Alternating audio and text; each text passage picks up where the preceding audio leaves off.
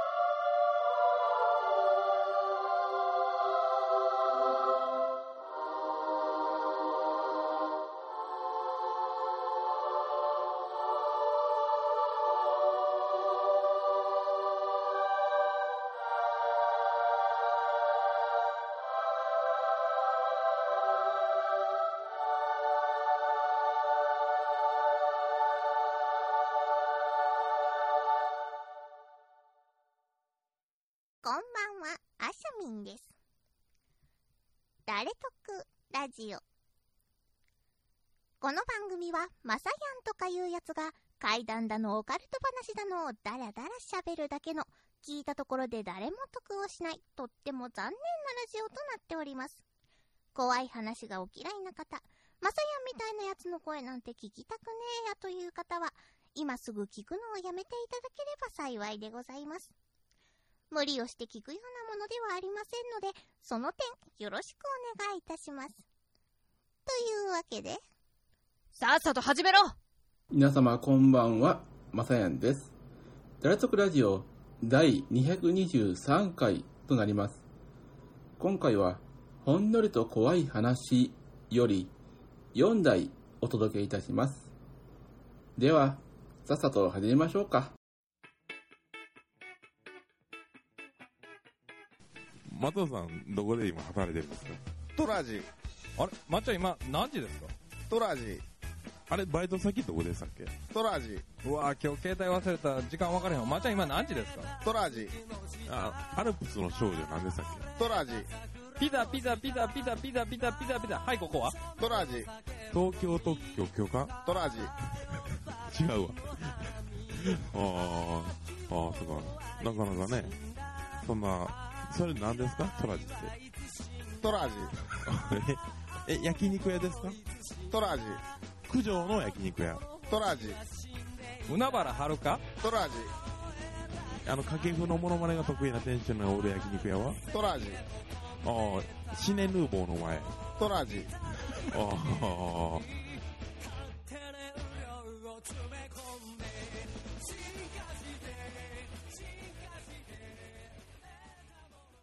では、参ります。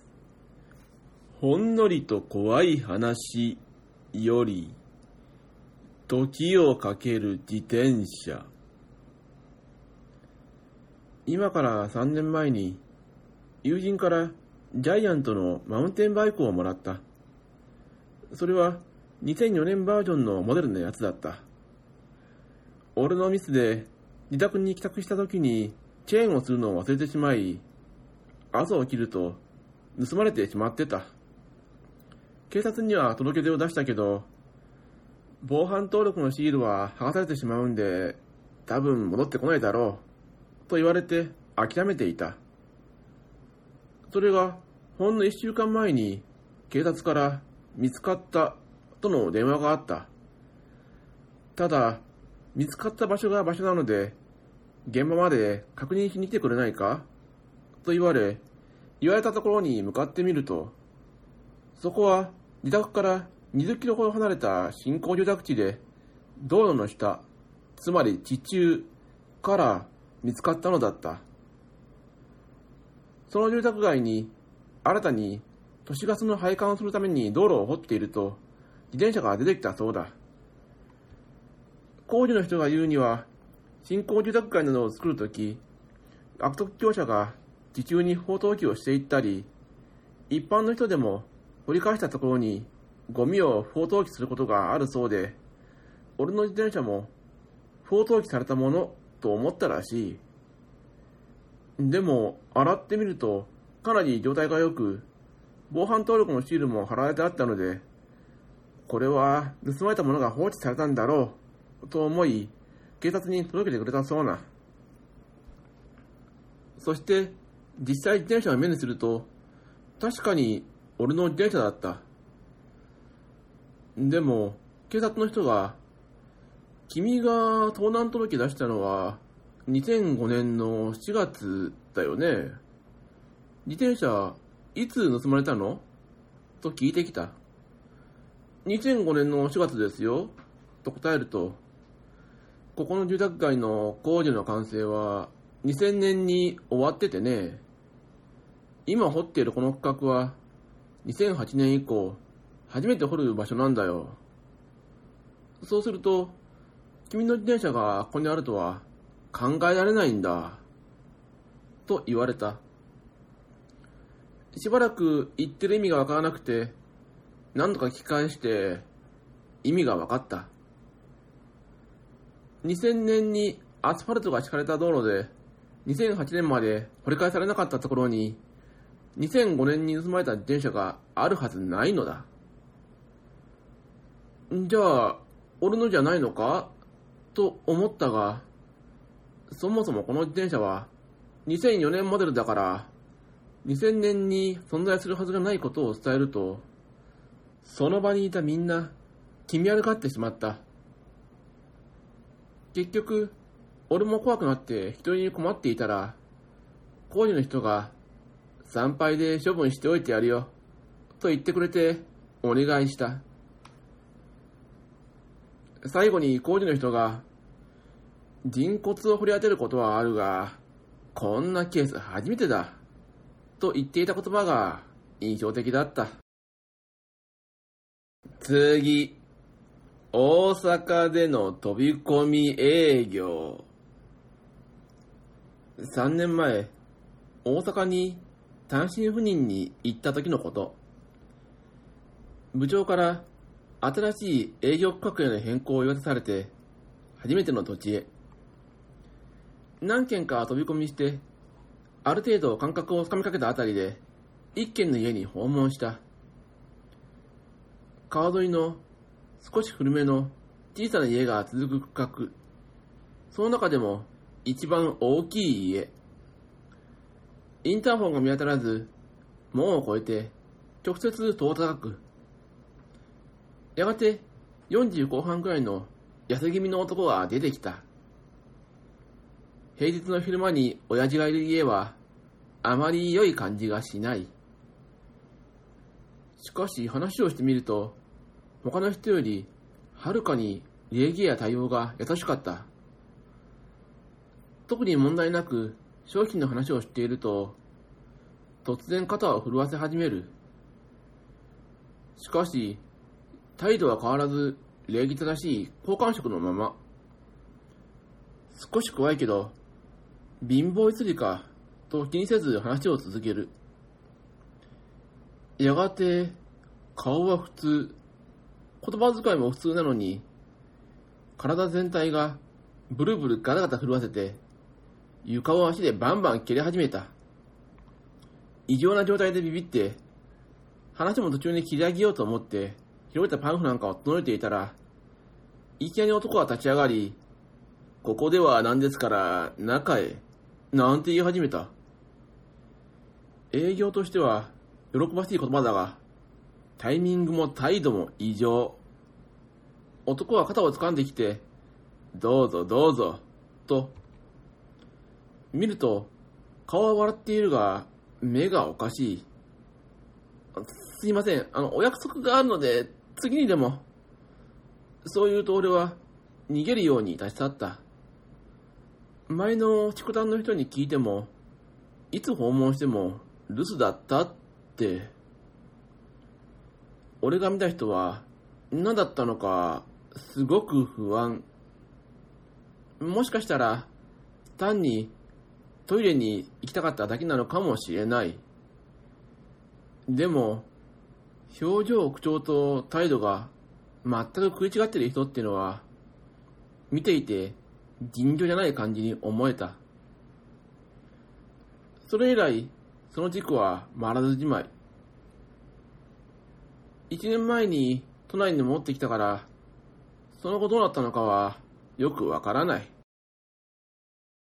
次、地下世界。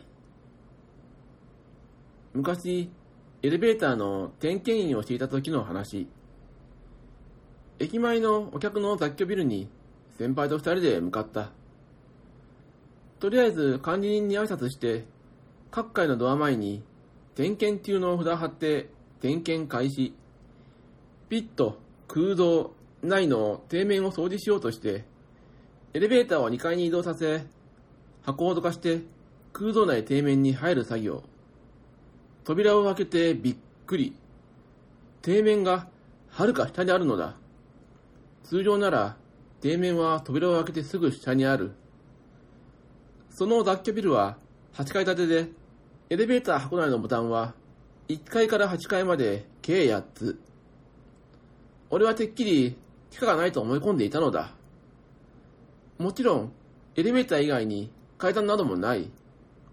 だが、その建物は地下2階まであった。先輩は俺を驚かせようとしていたみたいで何も言わなかった。エレベーター箱内の操作盤の下には鍵穴がついていて開けられるようになっており点検するときは点検員しか持っていない鍵でそこを開ける。そこには手動でエレベーターを上げ下げできるスイッチがついている。安全のため、超スロースピードでしか不可。本来、ボタンがない地下1階と地下2階に行く方法は、その点検用ボタンを押していくしかないのだ。そして、ボタンを押して地下2階まで下がっていった。地下2階は異常にひんやりしていて、地下なので窓などもちろんなし。文字通り何も見えない真の暗闇。地上の他のテナントが入って人がたくさんいるフロアとは打って変わり、ライトで照らすと建築コンクリ丸出しの異様な雰囲気だった。通常はエレベーターを一人が地下1階に上げ、もう一人が地下2階に残り、扉を開けピットを掃除するんだが、先輩は勘弁してくれた。どうせ管理人にもわからないし、さすがに気味悪すぎてみんなしないらしい。俺もわずかな時間でもあの空間に取り残されるのは勘弁だ。なぜ地下1階と2階の有効なスペースを整備してテナントに使わないのかエレベーターに地下1階と2階のボタンをつけないのか実は工事中に事故があって地上からは封印。階段もビルの経営者が埋めてしまったらしい。取り残されたら脱出は不可能。エレベーター予備ボタンは回路切ってある。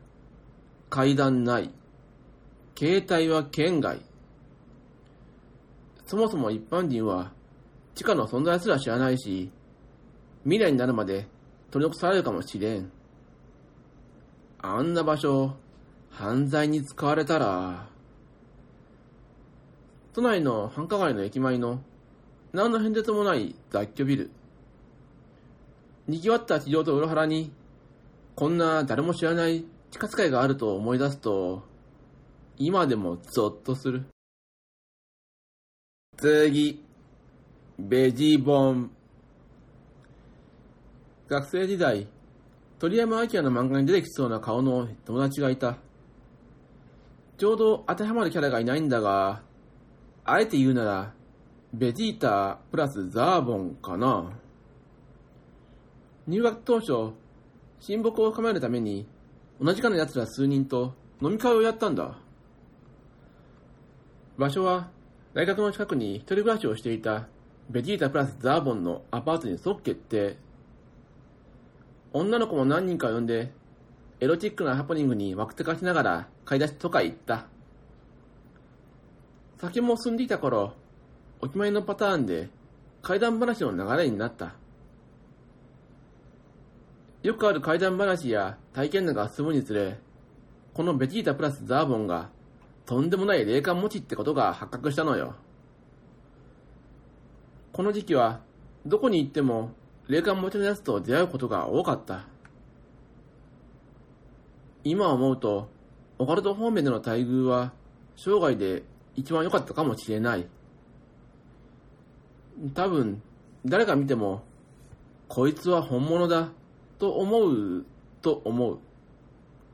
俺自身も心霊話は大好きで、あちこちで聞いてきてストックしてあった話の中でも、厳選したものをぶちまけたつもりだったが、ベジボンの本来オチがつきにくいはずの体験談にはことごとく叶わなかった。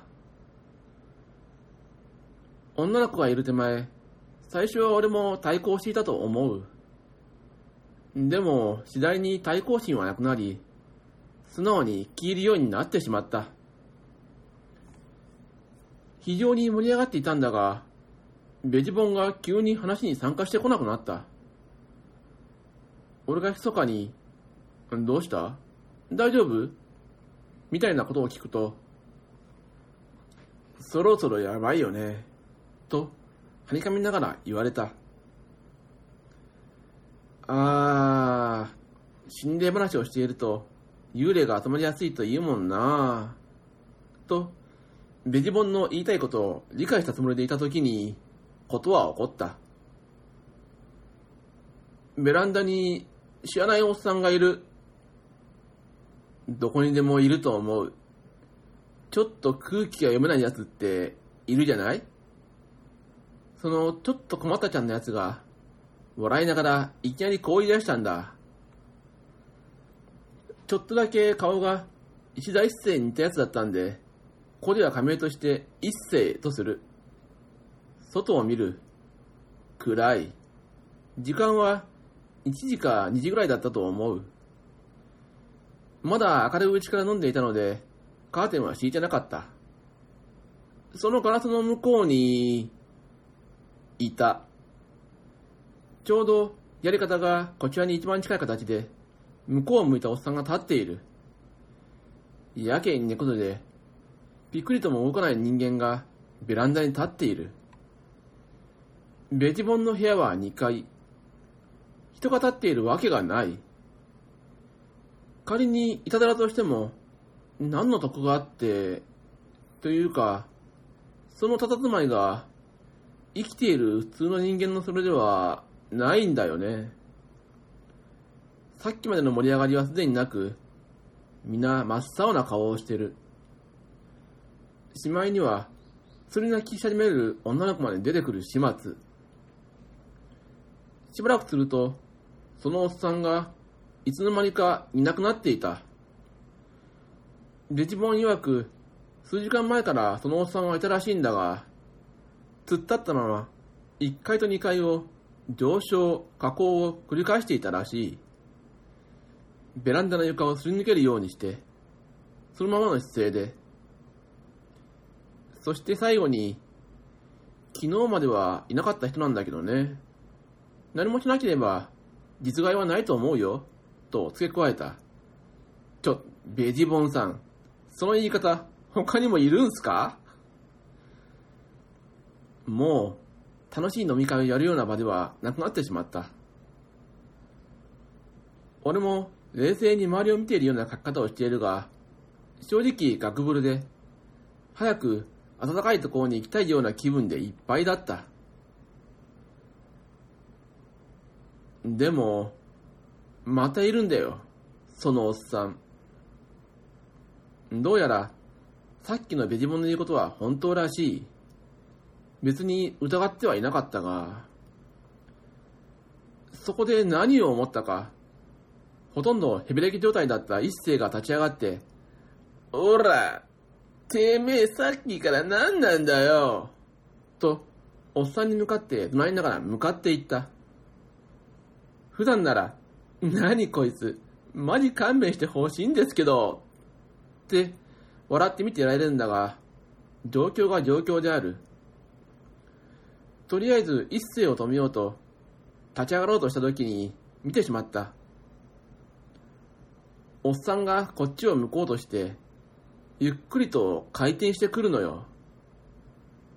回転と書いたのは、その動きが人間や動物の動きではなく、まるでからくり人形や電気仕掛けの玩具みたいな動き方だったから。そこで俺の恐怖度マックスですよ。行き過ぎた恐怖と一斉に対する、ちょ、お前何やってんの？が、絶妙に最高の状態で混ざり合わさったのかな切れた。もうね、完全に切れた。無我夢中で一斉を掴んで倒して、蹴り入れたと思う。周りの奴らに速攻で止められたが、そしていつの間にか、おっさんはいなくなってた。で、一斉に謝りまくった。ちょっと泣いてたな、あいつ。いや、俺も男だから、喧嘩ぐらいしたことあるけど、基本恩恵派だから、むやみに人殴ったりしないんだけど、真夜中に暴れたせいで、隣の部屋の人から怒られたが、ベジボンには、ちょっとだけ褒められた。あのまま一世を放っておいたら、どうなったかわからない。お前がやらなかったら、俺がやっていたと思う。と、